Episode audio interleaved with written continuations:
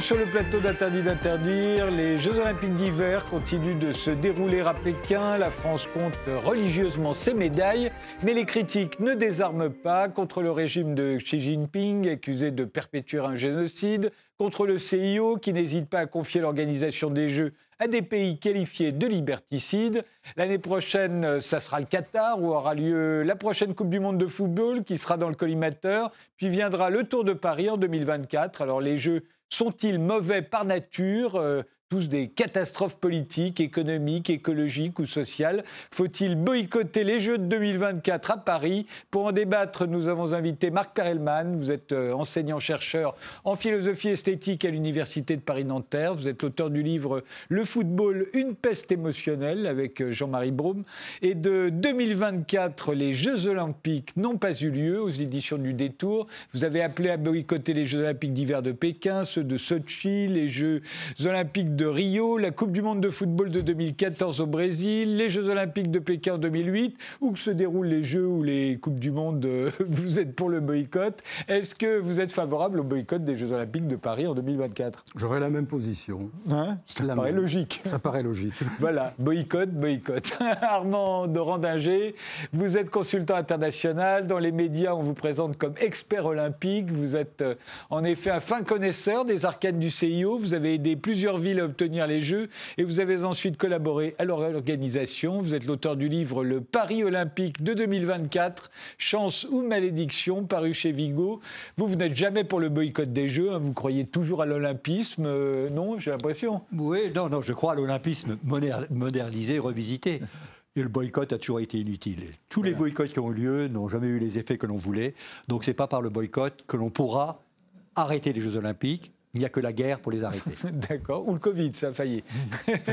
Et euh, alors, commençons justement par. Euh, par euh, bah, Paris 2024, on se souvient que ça a été attribué en 2017 à Lima, à l'unanimité, à la ville de Paris. est-ce que est-ce que c'est bon pour Paris? Bah, oui, si on regarde la promesse de la candidature de Paris 2024, c'est de grâce au jeu, la France va être transformée. La France va être olympique enfin. Et grâce à cette olympisation, si je peux dire, le sport sera de nouveau à l'école et bien enseigné. Euh, il y aura des effets, et un héritage fantastique en ce qui concerne euh, l'organisation générale des événements chez nous, en ce qui concerne les images et ainsi de suite. Oui, ça peut être une bonne chose, mais faut-il encore assumer cette promesse? Et là, cette promesse, elle repose sur un certain nombre de points d'interrogation est-ce que économiquement, ils vont être responsables? Est-ce que les 7 milliards dont on parle aujourd'hui vont-ils être 9, 10, 11 Ce que d'autres prétendent éventuellement? Est-ce que les 11 milliards qu'on a promis pour les 15 les 11 milliards d'effets en emploi, en, augmentation du PIB, vont avoir les effets escomptés? Comme, comme personne n'évalue ce qui se passe après les Jeux, il peut y avoir un doute de ce côté-là. Moi, je pense que l'occasion est unique dans les circonstances actuelles, que la France peut peut-être montrer que l'on peut repenser les Jeux Olympiques d'une manière correcte. Mais encore faut-il le vouloir. Marc Perelman Écoutez, euh, Paris 2024, euh, ça a été une victoire euh, sans concurrence. Hein. De fait, Madame Hidalgo, qui est une excellente comédienne par ailleurs, était émue aux larmes d'apprendre par hasard que c'était Paris. On a vu la cérémonie, euh, c'était en septembre 2017 euh, à, Lima. C'était carrément poignant et, ridicule à la fois. Hein. Elle pleurait à chaudes larmes alors qu'elle savait pertinemment qu'il n'y avait plus que Paris en lice et que Los Angeles, moyennant sans doute un chèque euh, sans doute assez conséquent, avait accepté, par amitié sûrement, de repousser leur propre Le chèque aurait été signé par qui, d'après vous? Oh, écoutez, le CEO. Euh, le CEO a des chéquiers, je pense en. Ah, c'est pas Paris quand même. Non, non, non. Et donc, euh, voilà, donc la chose, les choses étaient réglées. Hein. bon, alors il y a eu un vote qu'on peut voir d'ailleurs encore à la télévision, qui était assez drôle. Hein. Normalement, tout se fait à bulletin secret. Là, c'était à main levée, dans une espèce d'euphorie, de, choses très démocratiques. Hein, Et Paris, du coup, l'a, du coup, l'a, emporté, j'allais dire, haut la main. Mais alors, bon, pour le reste, si vous voulez, euh, bon, c'est à chaque fois la même chose. On nous raconte que ça va être merveilleux, que ça va être magique, que ça va être extraordinaire, euh, que Paris va être transformé, ce qui n'est pas impossible d'ailleurs, on le voit déjà. Euh, voilà. Et qu'il faut s'attendre, euh, qu'il faut s'attendre vraiment à une pure, une pure merveille. On s'aperçoit quand même que, contrairement à ce que dit euh, mon collègue, on s'aperçoit quand même que les Jeux Olympiques régulièrement, régulièrement, euh, le coût des Jeux Olympiques sont régulièrement dépassés. On avait fait le calcul, hein, euh, plusieurs, euh, plusieurs institutions ont fait le calcul, c'est plus de 150%, enfin bon voilà, c'est régulièrement dépassé, et, quoique Paris nous annonce qu'on ne dépassera pas, j'ai déjà lu, euh, c'est passé il y a je crois pas plus d'un mois, j'ai déjà lu que l'Assemblée nationale avait voté une modification avait voté une modification avec la possibilité d'augmenter de 3 milliards le budget initial de, 7 milliards et que c'était prévu euh, jusque euh, fin 2027. Donc vous voyez déjà, on n'est plus trop sûr de ce qu'on nous avait assuré, hein, c'est-à-dire qu'il n'y aura pas de dépassement. Déjà, on prévoit euh, au niveau de l'Assemblée nationale, on prévoit déjà le, dépassement. Bon, ça, c'est sur l'aspect, si vous voulez, financier hein, de, la chose. le coût va, va exploser. Euh, et d'ailleurs, une des gestionnaires de Paris, enfin la gestionnaire de Paris, est une, est une gestionnaire tout à fait conséquente, hein, Madame Hidalgo, euh, ruine ruine Paris, euh, dont on sait que la dette s'élève précisément à 7 milliards, tiens, comme les chiffres se ressemblent. On, s'arrête là juste sur l'économie, on verra après tous les autres aspects. Euh, ce que dit Marc Perlman. En ce qui concerne la, comédie de Lima d'octobre de, 2017, bon, ou de septembre 2017, bon, c'était évident, tout, tout était écrit avant l'avance, puisqu'il y a eu un accord qui était totalement transparent. Le CIO faisait un chèque de 1 milliard 200 ou 300 millions pour Los Angeles s'ils acceptaient 2028, et puis Paris avait 2024. Alors, s'il faut bien comprendre, dans le cadre de cette, de cette, de cette, comédie, euh, il y avait au départ sept villes candidates, elles se sont toutes désistées les unes derrière les autres, et Thomas Barr, dans sa malice, le président du CIO, avait considéré qu'il était grand temps euh, qu'il n'y ait plus de frustrés au moment de l'élection. Donc il a dit qu'il faudrait attribuer les les deux, les 24 et 28. Ce qui est tout à fait contraire à toutes les règles qui existaient. C'est-à-dire qu'en l'occurrence, Thomas Barr s'est assis sur les règles d'attribution des jeux. Donc ils ont été attribués. Et puis, ce qui est très intéressant, et c'est là où Marc peut être intéressant parce qu'il le voit de l'extérieur, moi je le vois de l'intérieur, c'est qu'il y a eu tout un débat de savoir est-ce qu'il était plus intéressant d'avoir 2024 ou 2028. Moi, je faisais partie des gens qui sont parmi les, les, turiféraires, en quelque sorte, des Jeux Olympiques revisités et tout ça, je disais, mais c'est beaucoup plus intéressant en 2028, parce qu'en 2028, on va avoir des jeux virtuels, digitaux et ainsi de suite, et ça va être beaucoup moins compliqué que 2024. Non, 2024, pour des raisons, le centenaire euh, des Jeux de, 1924, Coubertin et machin et tout ça, a voulu que ce soit 2024. En plus, dans l'agenda politique, c'était quand même intéressant pour Mme Hidalgo.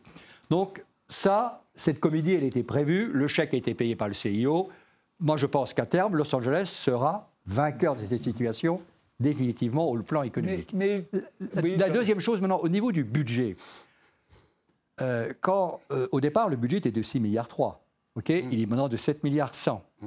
Alors il y a une moitié euh, qui est sur les infrastructures, l'autre moitié c'est l'organisation de l'événement proprement dit. D'aucuns, dont je faisais partie, en disant c'est totalement sous-évalué. Dès le départ, j'avais dit qu'on serait plus près de 10 milliards que de 7 milliards.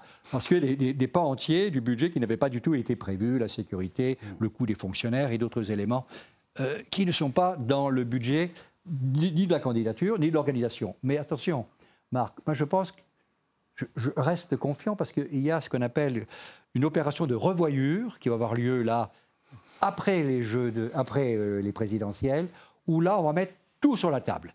Et là, on verra ce qu'on va dire à deux ans des Jeux. Et Marc a parfaitement raison tous les jeux, la moyenne du dépassement était de 176%, en moyenne pour les jeux d'été. Je ne parle même pas des jeux d'hiver. Sochi, candidature, 5 milliards de dollars, à l'arrivée, 50 milliards de dollars. Je ne parle pas de Pékin, jeux d'été, au départ, 8 milliards, à l'arrivée, 32 milliards. Je ne parle même pas des jeux de Pékin qui sont là, ce n'est pas la peine. Les jeux de Tokyo, 4 milliards de, à la candidature. 2020, avant l'histoire du Covid, on en était à 20. On est redescendu. Le Covid a rajouté 3-4 milliards. Le report aussi, on en est à 15 milliards, 16 milliards.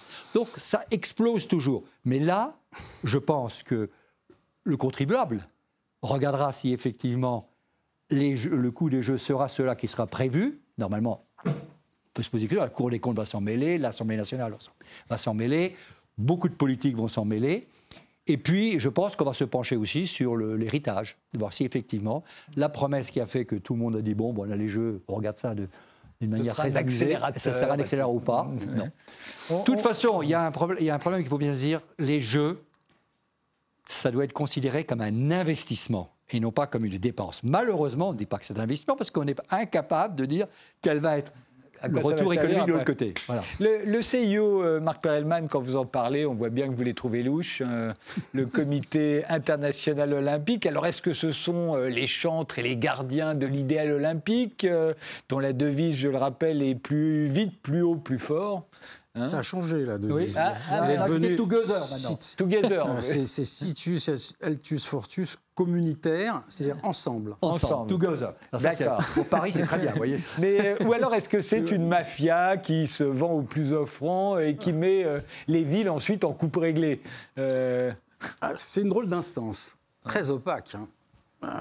Pour euh, ceux qui essayent de percer justement euh, les brumes euh, du lac Léman, puisque le CO se trouve à, Lausanne, euh, c'est très opaque. C'est très opaque, on ne sait pas trop comment ça fonctionne. Alors, il y a ce qui est dit officiellement, évidemment. Hein. ce qui est dit officiellement, c'est que tout l'argent, enfin 90% de l'argent qui est récupéré est redistribué, etc., etc. Bon, vers des fédérations, pour le sport, etc. Ça, c'est la, disons, la parole officielle. Hein.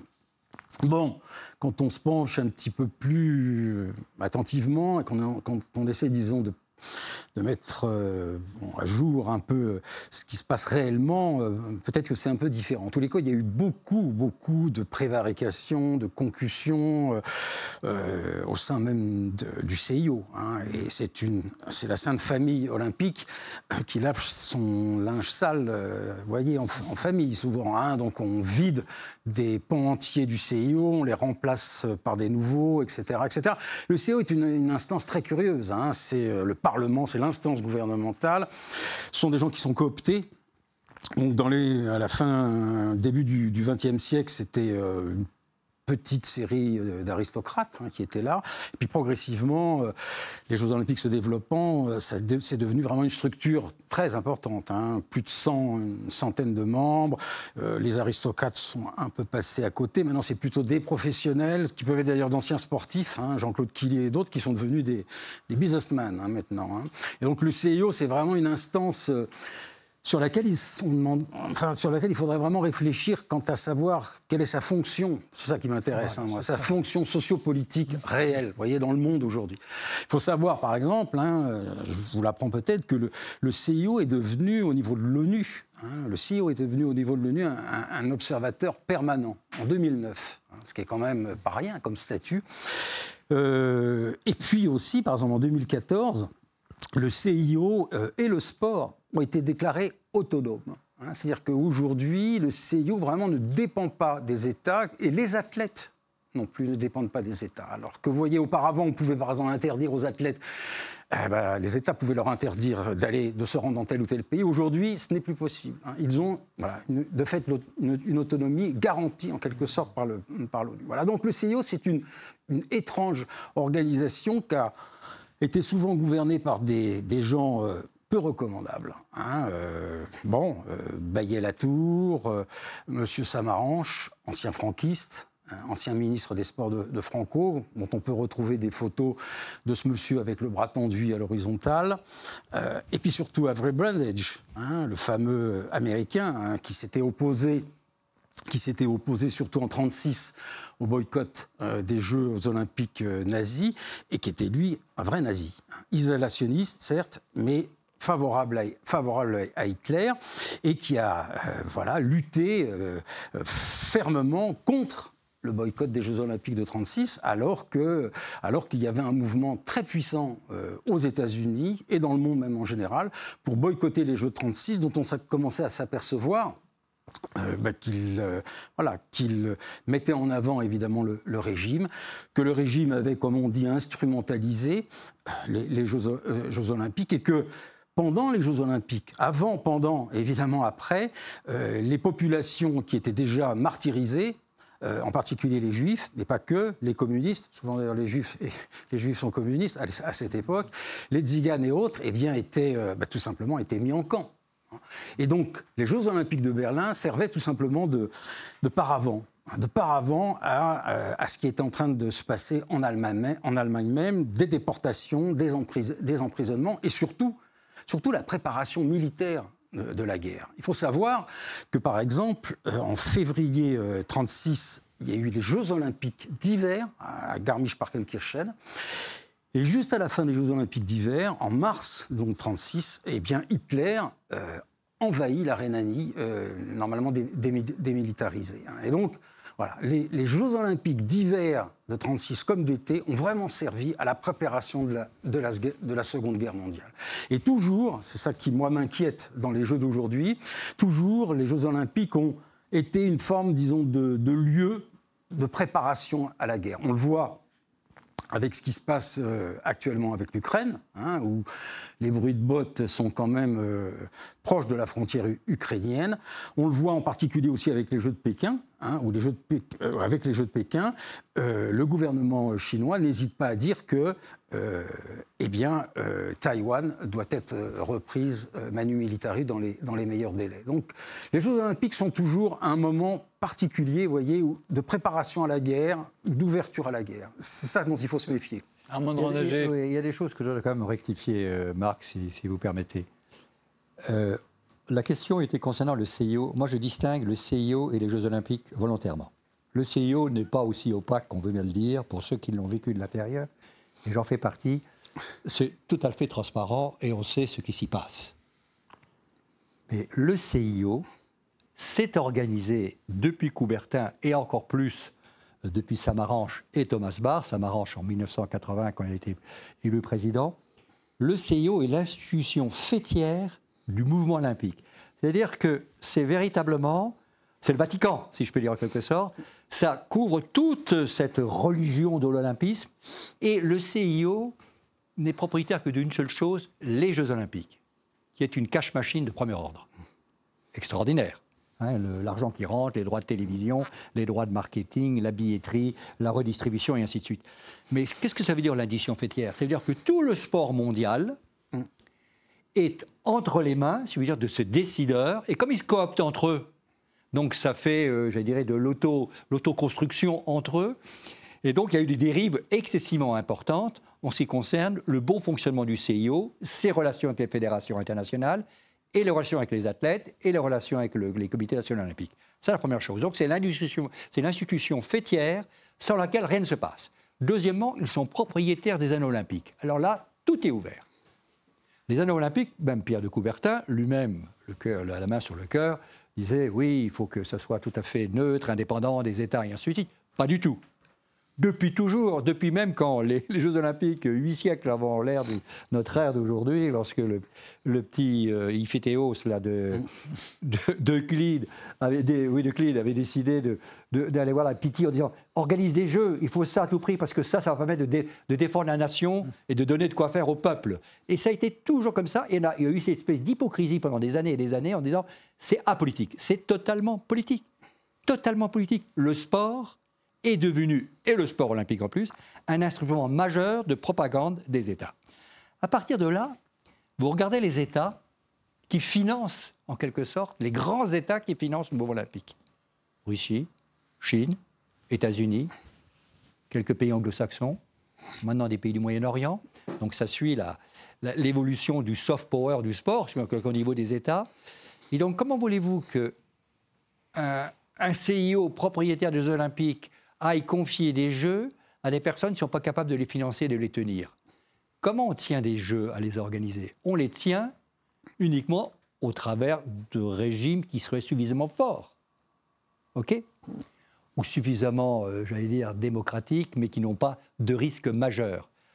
Or, aujourd'hui, euh, si on regarde très clairement, euh, les Jeux ont été attribués à Pékin contre, pour les Jeux d'hiver contre Kazakhstan. C'était Almaty à quatre voies près.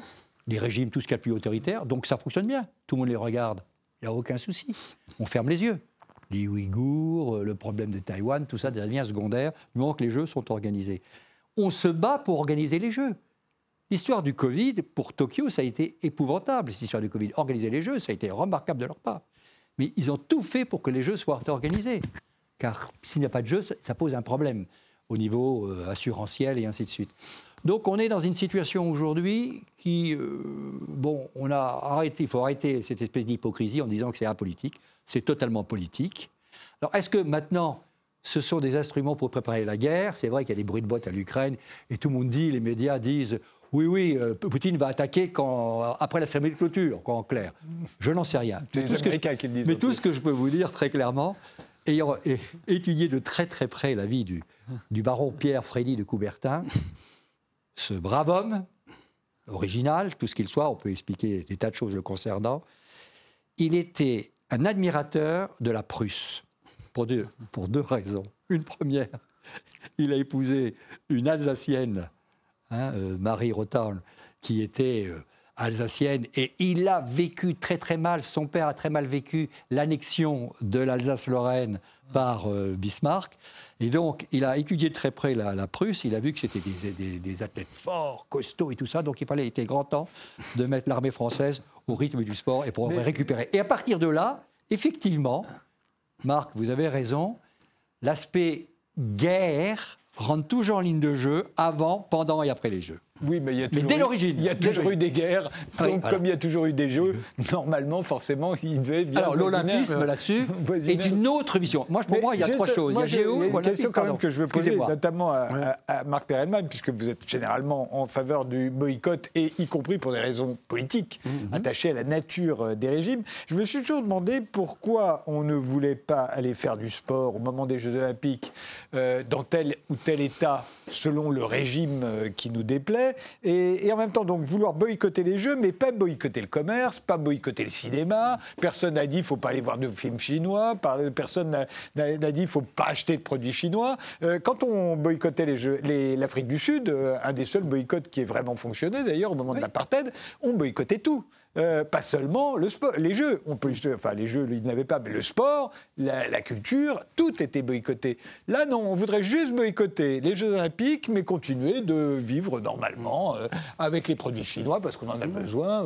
Euh, je ne vois pas où est le rapport. Pourquoi plus Pourquoi c'est si important d'aller Il ne faut pas aller courir chez eux, il faut, mais ils peuvent venir courir chez nous et on peut continuer de manger leurs produits.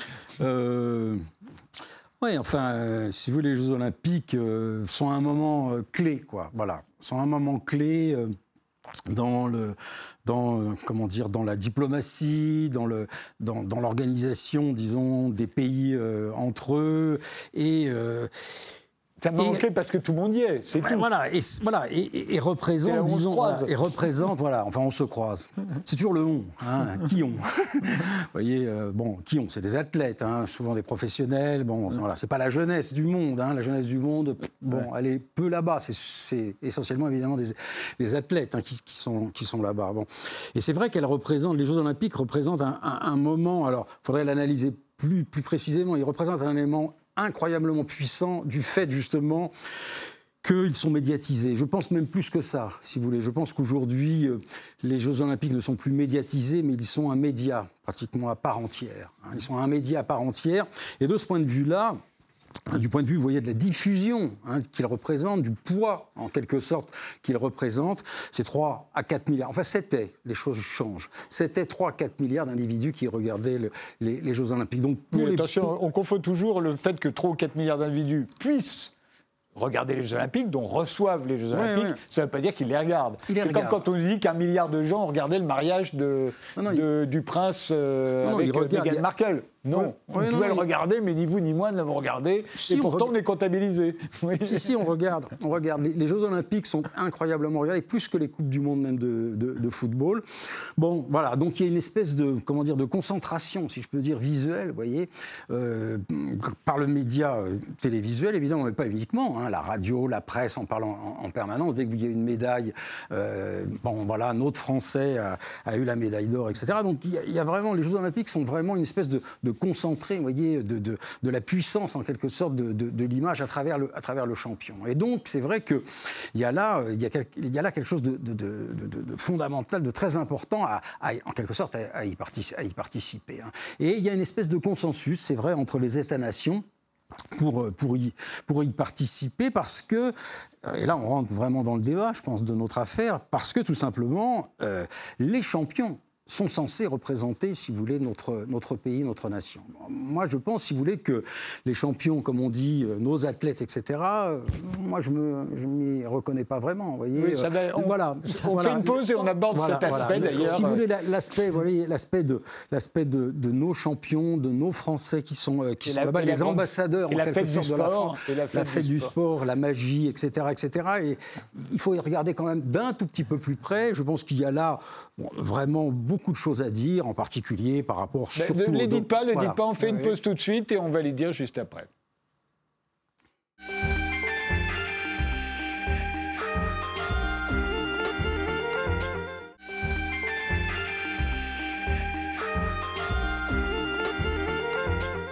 Faut-il boycotter les Jeux de Paris en 2024 C'est le débat euh, de ce soir avec euh, Marc Perelman, euh, l'auteur du livre 2024, les Jeux Olympiques n'ont pas eu lieu aux éditions du Détour, et avec Armand de Randinger, l'auteur du livre Le Paris olympique de 2024, Chance ou malédiction, paru chez Vigo. Alors c'est vrai que euh, aussi bien euh, euh, l'État, la France, la ville de Paris, la maire de Paris, le CIO, tout le monde, absolument tout le monde réclame notre enthousiasme à l'égard de ces prochains Jeux Olympiques. Euh, vous-même, j'imagine, Armand Rindinger, euh, à partir du moment où vous aimez les Jeux Olympiques, vous aimez l'idée des Jeux Olympiques, vous pensez que c'est la grande fête du sport euh, à laquelle nous faisions allusion avec Marc Perelman juste avant la pause, une fête de l'amitié entre les peuples, un idéal sportif qui reste à vos yeux, j'imagine, idéal. Ah bah c'est l'idéal, ça devrait être ça, ça devrait être la cible. Mais malheureusement, ça ne sera pas le cas. Non, mais c'est jamais pas le cas. cas. C'est pas vraiment le cas. Non. Il faut, il faut comprendre que les Jeux Olympiques, pour moi, qui les ai étudiés depuis, depuis le début, qui les vis régulièrement, c'est le Graal des athlètes. C'est vraiment euh, participer aux Jeux Olympiques, être champion olympique, c'est le Graal. On peut les comprendre. On peut les comprendre. Ça, c'est vraiment l'objectif. Et on reviendra tout à l'heure. Si on, on, pense, si on commence à édulcorer cet, cet élément-là, à l'altérer, euh, je pense, ce ne sera pas le soviet des athlètes, mais je pense qu'à un moment donné, les athlètes boycotteront eux directement. Certains s'expriment déjà en disant Je ne veux pas aller en Chine. Mais Ils sont très peu. Euh, pour les raisons, pour leur conscience professionnelle, leur conscience, leur conscience disant Je ne veux pas participer aux Jeux Olympiques. Oui, pour deux raisons. Mm. D'une part, pour des raisons politiques, qui heurtent leur conscience, ça peut arriver. Et la deuxième chose, c'est que, euh, quand même, le sport repose sur le fair play et sur l'universalisme, et puis repose aussi sur l'équité, sur la crédibilité, la légitimité. Tous les scandales actuellement avec le dopage, et même les résultats manipulés, posent problème à des athlètes. Mais ils sont encore minoritaires. Mais je pense que ça ira assez vite parce que les gens qui financent le, sport, et en, l'occurrence l'Olympisme et, les Jeux Olympiques, regardent de très très près tout ce caractère éthique euh, lié aux résultats sportifs et à l'intérêt des athlètes. Parce qu'il faut que le public soit content. C'est quand même le public le nerf de la plus guerre. Loin, allons plus loin maintenant à votre question. Des Jeux Olympiques où il n'y a pas de mobilisation, mobilisation populaire, ce ne sont pas des Jeux Olympiques. Ça ne peut pas marcher. C'est compliqué la mobilisation. On peut faire un référendum. Il sera négatif. On ne fait jamais un référendum. À chaque fois qu'on a fait un référendum, les gens ont dit non. Donc on ne fait pas de référendum. Alors on invente toute une série de choses assez, assez importantes, de montrer très clairement que l'olympisme va révolutionner la France, donc les Français vont se mobiliser derrière. Au travers de tout ce qu'on fait, au travers des monuments, au travers des infrastructures, au travers des promesses qui vont être données, pour que ce soit la fête. Mais est-ce que ça sera la fête ou pas? Vu que pour que ce soit la fête, bah, il faut que ce soit quelque chose d'assez spectaculaire. Et c'est vrai qu'au niveau de Paris 2024, ils sont assez créatifs et assez, euh, c'est assez inédit. La cérémonie d'ouverture qui est prévue, extraordinaire sur la scène. Bon, oublions le Covid, oublions la sécurité, oublions que ça va être un peu compliqué à, hein, gérer complètement. Oublions même le coût que ça peut représenter. Le quoi qu'il en coûte olympique, ça va venir à la surface aussi à un moment ou à un autre. Donc, moi, euh, faire des promesses, des promesses, des promesses, si elles ne sont pas financées, va poser un gros problème. Et est-ce que c'est comme ça que l'on mobilise la population? Je n'en suis pas persuadé. Je crois qu'il y a d'autres artifices qu'il faut trouver pour que les Jeux soient une réussite. Et puis les Jeux sont une réussite si effectivement on obtient des médailles. Il faut obtenir des médailles, il faut que les gens regardent, Ça fait beaucoup de conditions en conditions. Et là, aujourd'hui, qu'est-ce qu'on perçoit? C'est effectivement, on a un comité d'organisation des Jeux Olympiques euh, présidé par Estanguet qui doit organiser les Jeux, c'est la règle, responsable, à un coût dit de 7 milliards, grosso modo, et pas plus. Mais en fin de compte, ils se sont attribués d'autres fonctions c'est de olympiser complètement la France, les territoires. C'est plus uniquement Paris, on va même jusqu'à Tahiti hein, pour le surf. Et on vend, et d'ailleurs c'est normal ça, de vendre le passage de la flamme olympique, 180 000 euros au département? Ah bah c'est normal. Je savais que rien n'était gratuit. Ah non, mais, rien, alors, mais, alors moi j'ai participé à des histoires de, montage de parcours de la flamme olympique c'était un, cash machine extraordinaire. Ah oui, on fait payer les États, on ah fait payer les villes et tout. Vous savez, ah, vous savez il, y a aussi, il y a aussi des, des gens qui ont payé, par exemple, euh, des, des, pays ou des États ou des communes ou des rues où des commerçants ont payé le passage de religieux dans leur rue pour donner une certaine valeur. Donc ça existe partout. Et là, il y a une petite assimilation peut-être entre l'olympisme et la religion. Alors vous, pour, vous, Marc Perelman, cette euh, grande fête du sport et de l'amitié entre les peuples, en fait, euh, c'est d'abord une compétition hein, euh, qui fabrique du, du, racisme, de la violence, du sexisme, vu que les hommes et les femmes ne sont pas ensemble, et puis que les hommes battraient les femmes sinon, de toute façon, donc c'est sexiste, de l'homophobie, euh, des inégalités, puisqu'il y en a qui gagnent des médailles et d'autres pas. Euh, Malheureux vaincu. Voilà, donc pour vous, c'est pas la fête du tout. C'est la fête pour celui qui gagne. C'est très peu finalement de gens. Pour, le, pour le, les autres, c'est la défaite. Ouais. Mais ça, ça remonte, ça remonte, euh, oui, ça remonte à, à l'essence même hein, de l'olympisme. Hein, euh. Et du sport, reconnaissez-le, c'est le sport. Du sport, du sport, au 19e siècle, du sport de compétition tel qu'on le connaît, tel qu'il se développe depuis, euh, depuis, euh, depuis, oui, depuis Coubertin en gros, et peut-être un petit peu, un petit peu avant. Bon, voilà, mais, mais ça vient de Coubertin. Hein. Quand vous lisez Coubertin. Euh, qui est un grand humaniste. Bon, euh, il a des propos colonialistes, il a des propos racistes. J'ai même découvert, je ne croyais pas, mais même des propos antisémites. Hein. Bon, voilà. Euh, mais c'est l'idéal, si vous voulez, c'est l'idéal de quoi? C'est l'idéal de l'homme fort Hein, euh, voilà, euh, avec les nazis, c'est allé jusqu'à la belle, belle brute blonde. Hein. Mais pour Coubertin, c'est ça, c'est quand même l'homme performant. Lui était contre hein, ce qu'il appelait les Olympiades femelles. L'homme performant, c'est normal. Que ceux qui aiment le sport, ils veulent que les hommes soient performants, non, Ça paraît logique. c'est une, certaine, une certaine logique. Mais si vous voulez, c'est l'idéal, voilà, c'est l'idéal de la performance. c'est l'idéal de l'homme euh, parfait, du corps musclé. c'est cet idéal, si vous voulez, qui, euh, pour moi, m'inquiète quand même un petit peu. que... quand vous dites que ça fabrique du racisme, pourquoi? Parce qu'a priori, justement, tout le monde court avec tout le monde. Euh, ben, oui, enfin, court, court avec tout le monde. C'est vrai que c'est vrai que ça fabrique du racisme. Bon, vous le voyez par exemple sur les terrains de football, hein, dans, les tribunes, dans les tribunes, hein, où il y a des propos racistes, homophobes, euh, réguliers, etc. Et si vous voulez, le, racisme, oui, ça, il y a des formes, disons, de, racisme dans le sens où euh, tout d'un coup, c'est vrai, euh, on l'a vu par exemple à la finale de Mexico en 68, la finale du 100 mètres, ben, c'est vrai, la finale du 100 mètres était uniquement noire. Je pense que, si vous voulez, le racisme, il commence là. le racisme, il commence là parce que, euh, voilà, les jeux qui se prétendent être des jeux universels, voyez, des jeux où tout le monde doit pouvoir participer, eh bien, on s'aperçoit en fait que, euh, voilà, selon les compétences, selon euh, l'orientation qui est, qui est, proposée, eh bien, on voit, voilà, si je peux dire, des couleurs se mettre plus, plus en avant, si je peux dire, que, que d'autres. Et donc, c'est vrai qu'il y a d'une certaine façon, les Jeux olympiques fabriquent de la discrimination. Fabriquent d'abord la discrimination sexuelle. Euh, on dit que non, mais euh, si, justement, les Jeux olympiques se fonde sur la discrimination entre hommes et femmes. Je crois qu'il y a 4 euh, ou 5% des preuves où il y a une réelle mixité. c'est pourquoi la masse musculaire n'est pas la même chez les hommes et chez les femmes. Donc, vous voyez, voilà, la compétition, c'est exactement ce que j'essaie de vous dire, la compétition, la compétition sportive d'emblée, d'emblée écarte, enfin disons sépare hommes et femmes. Or précisément, si vous voulez, moi, je suis un humaniste et de ce point de vue-là, moi, je pense que la fête, la fête ou le sport ou plus précisément, moi je définirais plutôt le jeu. C'est-à-dire, c'est pas vraiment des Jeux olympiques, hein, c'est plutôt des sports olympiques. Le jeu, bah, c'est l'inverse. C'est précisément la mixité, c'est-à-dire vraiment, voilà, on est ensemble, hommes et femmes, pour faire les activités physiques que, que l'on souhaite. C'est la gratuité, c'est la spontanéité. Alors les Jeux olympiques, c'est tout sauf ça tout sauf ça. Et donc, effectivement, la première chose, c'est la séparation des hommes et des femmes. Parce qu'effectivement, comme vous le disiez, les hommes, sur tous les terrains, sont les, plus forts.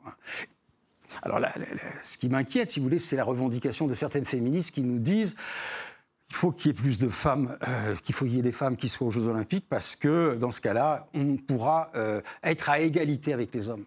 Elles ne se rendent pas compte que c'est une fausse égalité, c'est une fausse symétrie.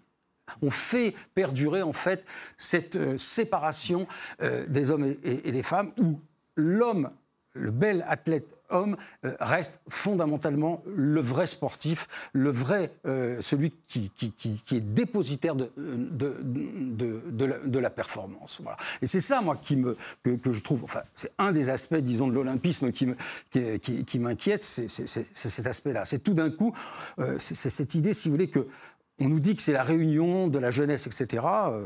non, c'est une séparation entre la, jeunesse en général, c'est des millions et des millions d'individus, et une jeunesse professionnelle. Et une jeunesse, euh, là-dessus on, ne s'entendra peut-être pas non plus avec mon collègue, mais c'est une jeunesse qui est quand même, pour l'essentiel, euh, dopée. Les Jeux Olympiques, c'est un vaste entrepôt, c'est un vaste entrepôt de dopage. Hein. Euh, vous avez par exemple la Fédération de Russie aujourd'hui, qui n'est plus admise aux Jeux Olympiques parce qu'il y a eu un dopage d'État un dopage d'État euh, qui fait que bah, les athlètes euh, russes euh, ne peuvent plus concourir sous leur, sous leur drapeau et concourent sous le drapeau, sous le drapeau olympique. Mais on apprend régulièrement, régulièrement que euh, tel athlète s'est dopé euh, aux Jeux Olympiques de, Pékin, aux Jeux Olympiques de Londres, etc., etc. Le CEO ne sait même plus à qui donner d'ailleurs les, médailles, tellement le nombre de dopés, souvenez-vous, hein, Marion Jones, la fille en or euh, des États-Unis, dopée, son mari dopé, hein, lanceur de poids, etc., etc. Ce que je pense aujourd'hui, si vous voulez, des Jeux Olympiques, c'est que le dopage aujourd'hui, c'est une fausse course hein, que euh, le CIO euh, tente de mener, disons, contre le dopage. Ils savent pertinemment que les dopés ont, euh, j'allais dire, un couloir ou une longueur d'avance à chaque fois. Hein. C'est une fausse course. Bon, je pense que, si vous voulez, aujourd'hui, les Jeux Olympiques, c'est le lieu du dopage c'est le lieu de l'expérimentation du, dopage. Hein. Et que cette idée de nous faire croire qu'on va lutter, qu'on lutte contre, c'est évidemment une pure illusion. Hein. Aujourd'hui, non, le dopage est central dans, les Jeux Olympiques. Il fait partie, il est, je pourrais dire, consubstantiel même à, l'Olympisme. Amandrin Dinger Oui, il y a beaucoup de choses qui ont été dites par Pierre, mais je, par Marc. Je ne... Tous pourris, ça, je n'y crois pas. Première chose. Deuxième chose, euh, je tiens à vous dire que je ne revisiterai pas la pensée de Coubertin à l'aune de ce que l'on voit aujourd'hui. Revisiter l'histoire, c'est toujours compliqué. Le côté réactionnaire, misogyne, antisémite, euh, euh, colonialiste et ainsi de suite, je l'ai bien vécu. Il existait véritablement chez Coubertin, c'est vrai, mais il était exactement dans l'ambiance de l'époque. Je suis tellement dans l'affaire de Dreyfus, il ne s'est pas mêlé, il n'a pas voulu ni pour ni contre. Bon, il avait une admiration devant les États autoritaires, première chose. Deuxième chose, il était complètement bercé par une chose, et là vous avez raison, mais les conséquences ne sont pas celles-là, c'est que lui, il trouvait que le sport sans compétition n'avait pas de signification. L'activité physique, qui était entretenue par les républicains de l'époque, bon, c'était de la gymnastique, point d'autre. Lui, il disait, l'homme doit toujours s'affronter dans le cadre d'une compétition. Alors, on est pour, on est contre. Le sport, Maurice Barrès disait que ça crée... Euh, le sport crée des ignares, des cardiaques, des éclopés, et puis, euh, je ne sais plus, euh, des abrutis, je ne sais plus également le dernier terme. Mais il faut bien comprendre la, philosophie des Jeux Olympiques à partir de Coubertin, et on oubliera Coubertin ensuite, c'est la compétition. Alors la compétition, bien sûr, je l'ai lu dans votre ouvrage, pour vous, c'est le fruit de d'années de capitalisme qui a entraîné. La compétition existe, elle est naturelle pour Coubertin. on y croit, on n'y croit pas, c'est le deuxième. Deuxièmement, là, la grande difficulté qu'a aujourd'hui le, mouvement olympique, c'est qu'il est à la fois jugé parti. Sur le dopage, Marc, vous avez tout à fait raison. Là, euh, bon, je, on luttons euh, contre le dopage, mais pour masquer le dopage, les gens ont eu un couloir euh, des années d'avance. Hein. On se dope, mais on prend des produits aussi pour cacher le dopage. Mais aussi, tout le monde y trouve son compte. Mais, sans le dopage, mais tout le monde trouve son compte. L'histoire de la Russie. Non, mais l'histoire de la Russie, c'est absolument incroyable. Il y a eu un dopage d'État. Bon, on a admis sous la bannière olympique quelques athlètes, c'est tout. Là, il y a une athlète euh, au Jeu de Pékin, la, petite qui a 15 ans, qui est considérée comme dopée, on lui permet, on lui permet de, continuer. Parce que euh, le voisin russe qui finance va poser un problème. Donc, tant que tant que euh, le, CIO et le mouvement olympique, au travers de son tribunal du sport, il a créé un écosystème où le droit est mm. assumé par l'écosystème lui-même.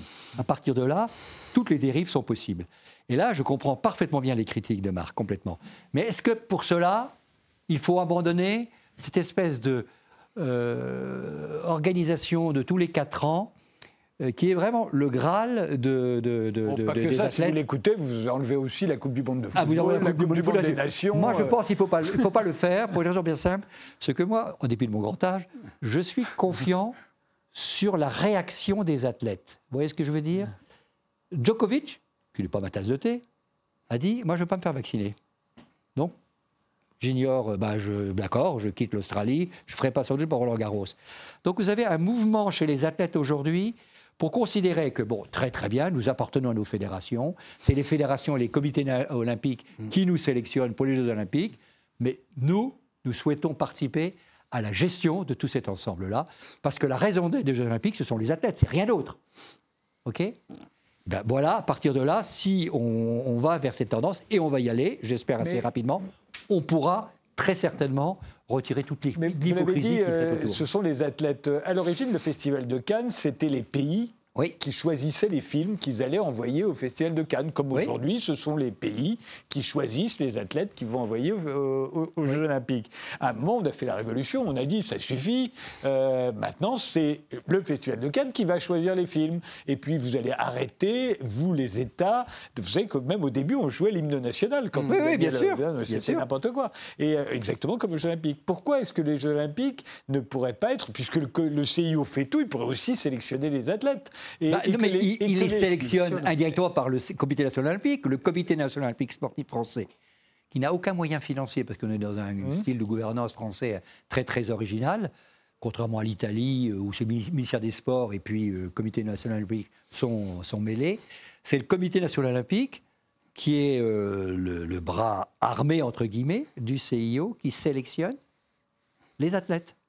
les fédérations proposent, dit voilà, je propose tels athlètes, ok, ah c'est le CNO, bien sûr. Donc c'est le CIO. Ça alors qu'ils arrêtent de défiler derrière un drapeau, qu'on arrête ces hymnes euh, bah qui soient là en titre personnel, et puis surtout que les États arrêtent de compter les médailles en faisant fi de l'importance de leur population. à chaque fois, c'est les trois plus gros pays du monde qui gagnent le plus de médailles et ils sont tout fiers. Alors que si on divisait par le nombre d'habitants, ils n'auraient pas le plus grand nombre de médailles. Absolument. Et, et encore plus si on, tempérait ça avec le PIB, parce bah, qu'évidemment les pays riches ont plus de médailles que les pays pauvres. Et, vous avez, on entretient donc le chauvinisme sportif nationaliste et au travers du comptage des médailles. et c'est totalement absurde. Voilà. Ce qui est vrai que c'est ce qui est différent d'ailleurs de, ce qui est indiqué dans la, charte olympique. Dans la charte olympique, il n'y a pas de défilé des nations. Hein. Mmh. Ce qu'on appelle la parade des nations, d'ailleurs, hein, qui a été inventée en 1928 à Amsterdam c'est le défilé derrière son drapeau national. Mmh. Mais dans la charte olympique, euh, on n'en parle pas du tout. Hein. Il n'y a mmh. jamais le mot nation qui est, qui est indiqué. Donc là aussi, ça a été, voilà, une, ça a été une décision du, du, CIO, de la même façon que, que, le nombre de médailles. Hein, le nombre de médailles. Euh, le tableau des médailles, hein, ça aussi, c'est une invention du, du CIO. Vous ne le trouvez pas du tout dans la, dans la charte olympique. Qu'est-ce que vous appelez le tableau des médailles bah, euh, Le fait de les compter par pays. Voilà, exactement, par pays. Et pour les pays, pour les États-nations, c'est vrai que c'est fondamental de se retrouver en tête. Hein, pour la Chine, évidemment, pour la Russie, pour les États-Unis, d'être le plus médaillé d'or. Hein. C'est pour nous aussi, sauf qu'on sait qu'on ne peut pas être les plus nombreux puisqu'on est un petit pays par rapport à eux. Bon, Mais sinon, on sera obsédé pareil. C'est contre tout ça, si vous voulez, que que je refuse, que je refuse, voyez, que, je, que je refuse complètement. Parce que, si vous voulez, il y a une espèce de délire nationaliste avec ça. Vous voyez, euh, on pourrait nous dire, on pourrait nous dire, voilà, euh, ça ne pourrait être que des athlètes.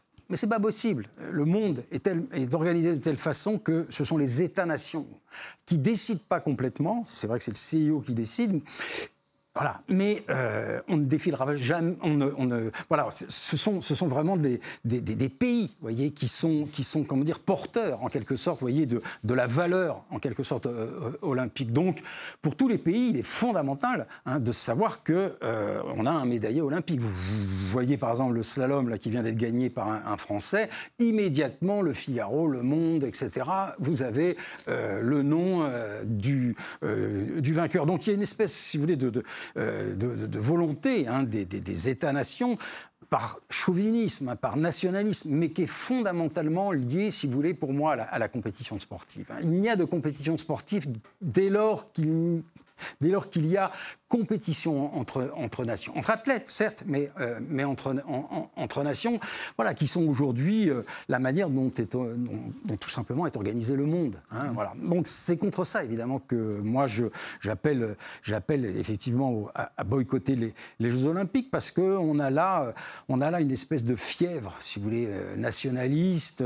Et c'est au nom de ce nationalisme que aujourd'hui il commence à y avoir, et je crois que vous vous le dites aussi, Marc Perelman, qu'on se plaint euh, du désastre écologique que pourraient être les, Jeux Olympiques de, Paris en 2024. La Seine-Saint-Denis s'en plaint beaucoup. Il y a des jardins qui sont détruits, ah, bétonnés. Euh. Chaque Jeux Olympiques, chaque Jeux Olympiques est une, euh, reconfiguration du paysage. Hein. On l'avait vu par exemple pour Sochi, hein, où là, le paysage, disons, alentour hein, de Sochi était complètement transformé, des, rivières détournées. bon, et, la transformation même de la ville elle-même de Sochi en, ce qu'elle est devenue aujourd'hui, c'est-à-dire une, ville, une ville, une ville on l'a vu aussi pour les Jeux de, Pékin hein, en 2008, où, les, disons la ville, le noyau urbain, ce qu'on appelle les routons, ont été détruits hein, pour, construire des stades qui est le nid, hein, le nid d'oiseau, qui, a, qui, a très, qui ne sert pas aujourd'hui. Hein, voilà. À chaque fois, c'est la transformation territoriale urbaine voyez, du, pays. Et c'est ce qu'on veut pour la France. Hein. Mmh. Le coût, effectivement, il n'est pas tant sur les sites. on nous raconte, et c'est vrai, c'est 92%, 95% des sites qui sont déjà là, bon, à peu près. Non, c'est le chamboulement territorial euh, qu'imposent les, Jeux Olympiques. Hein. C'est sept années avant, bah, si vous voulez, Paris, l'Île-de-France sont dans un, chamboulement urbain absolument complet, avec euh, des gares, soixantaine de gares qui sont installées, avec une spéculation immobilière incroyable. Les Bouygues, Veolia et autres se gavent hein, quand vous leur parlez, parce que tout d'un coup, bah, il va y avoir voilà, des champignons euh, autour des gares, de villes qui vont se, qui vont se, qui vont plus le plus le, transport. Hein. La métropole qu'on est en train de construire, à cause des Jeux Olympiques, est une métropole, c'est vrai, de, grande circulation, avec, avec encore une fois des, points, des points de, création de gares très, très, importants, très, très lourds, et donc une volonté, de, encore une fois, de faire circuler et de, et de créer de la, et créer de la, circulation. C'est ça qui La grande question, c'est est-ce que ça crée de la beauté, euh, de la beauté qui n'existait pas, ou est-ce que... Non, il y, a quelque chose d'important que, que vous oubliez sans doute, Marc, de dire c'est pas les Jeux Olympiques en soi, la compétition. C'est euh, l'institution Comité international olympique, lorsque en 2013, ils ont, en 2013, ils ont lancé ce qu'ils appellent l'agenda 2020. Il y a eu deux révolutions. J'oublie Coubertin. Il y a eu la révolution Samaranche en 1981. Le mouvement olympique, les Jeux olympiques étaient totalement exsangues. Samaranche a dit je fais rentrer les professionnels et le marketing. Ça a été une, euh, inflation euh, hein, euh, incroyable au point de vue argent, une orgie de rentrée d'argent et tout ça. Ça, c'était la première, révolution en 81, avec tous les effets que ça a eu, avec toutes les candidatures, tous les pays qui voulaient organiser les Jeux. La deuxième révolution, c'est celle de Thomas Barr, de 2013, lorsqu'il a inventé l'agenda 2020, en disant les Jeux Olympiques ne peuvent plus être cette petite compétition qui dure 15 jours. Il faut que ce soit totalement intégré dans la politique nationale, territoriale du pays. Donc vous faites en sorte que l'olympisme et les Jeux olympiques s'immiscient ainsi je peux dire, s'instille dans tous les, éléments, les monuments, les quartiers, les gares, les transports. Et ça, c'est une véritable révolution. Et Marc Perelman, dans son ouvrage, le montre bien, qu'on n'a pas bien perçu en France. On dit, ah, chic, c'est très bien, comme ça, euh, ça rentre dans mon programme euh, politique et ainsi de suite. Mais les conséquences sont énormes. C'est qu'on aura olympisé, si je peux dire, en bien ou en mal, avec une chance ou avec malédiction, en beau ou moins beau. Ça, chacun jugera à l'arrivée. Mais c'est clair que c'est une transformation radicale, non seulement du sport, mais c'est une transformation radicale de la ville. Ce sont les lois. Hein, alors, je vais plus loin, ce qui va beaucoup plus loin, c'est que la transformation de la ville, vous savez, quand vous lancez un, EPR, là, vous mettez 10 ans de retard, bon, bah, c'est grave, on a, des déficits et tout. Les Jeux Olympiques ne pouvez pas permettre d'avoir une seconde de retard. Vous avez une seconde de retard, vous payez des millions de pénalités. Donc, on a mis en place en plus une loi euh, bon, que Marc Bernal dirait liberticide en quelque sorte, en disant oui, on a une loi olympique d'exception pour faire en sorte que les appels d'offres, tout ça, ça passe le plus vite possible et qu'on respecte l'échéance qu'il faut. Et dans un délai très court, on va transformer complètement la ville. Est-ce qu'on va la transformer en bien et est-ce que ça va pouvoir être supportable d'un point de vue financier? Point d'interrogation. Point d'interrogation. Là, on s'écarte des Jeux Olympiques proprement parler. Non, non, je pense qu'on est au cœur des Jeux Olympiques, justement. Ah oui, non. Je pense qu'on est justement au cœur des Jeux Olympiques parce qu'effectivement, les Jeux Olympiques deviennent de plus en plus, si vous voulez, la volonté de transformer, vous voyez, les métropoles, de transformer le, caractère, disons, urbain, etc. Il y a, avec la loi olympique et paralympique, hein, qui a été mhm. votée hein, et acceptée dans un consensus, c'est une loi d'exception, hein, où la souveraineté de l'État est tout d'un coup euh, euh, levée, complètement. Donc, le CIO peut décider, et décide, que Versailles, l'Arc de Triomphe, la Tour Eiffel, etc., seront enveloppés du drapeau olympique avec euh, Coca-Cola, euh, Alibaba, etc. à côté. Bon, est-ce que c'est ça la nouvelle esthétique? Souvent, pas pour moi. En tous les cas, il faut, faut, faut, pas oublier. C'est pas Christo. Hein. Euh, le, le, CIO, vous voyez, c'est c'est quand même, faut pas l'oublier, une organisation internationale non gouvernementale à but non lucratif. Bon, on est en général plié en quatre quand, quand on finit de le dire. Bon, ils prennent possession de la ville. Ils prennent possession de la ville. Alors, ils la prennent possession, c'est vrai, pendant 15 jours, puis 15 jours pour les Paralympiques, mais ils prennent vraiment possession de la ville par la manière, si vous voulez, d'imposer d'imposer une vision urbaine de, de, la ville. Et qui là, effectivement, on l'a vu, on le voit euh, actuellement, hein, Paris est totalement euh, transformé avec des travaux gigantesques. La Seine-Saint-Denis est elle-même aussi le lieu, vous voyez, de transformation assez, assez, assez importante. Et puis, d'une manière beaucoup plus générale, l'île de France est transformée. Hein, Donc, il ne faut pas voir du tout comme quelque chose euh, voilà, qui, qui se résume à, à 15 jours. Non, pas du tout. C'est sur des années que le CIO impose son diktat, qui n'est pas simplement un diktat, si vous voulez, de compétition, mais qui est aussi un diktat urbain. C'est le cas. C'est le, cas maintenant pour Paris. Avant, c'était un petit peu différent parce que le CIO n'imposait pas. Euh, Barcelone s'est développé par lui-même. Mm. Mais maintenant, dans le cadre de Paris, Paris s'est prêté totalement au jeu pour que ça soit transformé, en partie grâce aux Jeux Olympiques. Merci tous les deux d'avoir participé à ce débat. Merci de nous avoir suivis et rendez-vous au prochain numéro.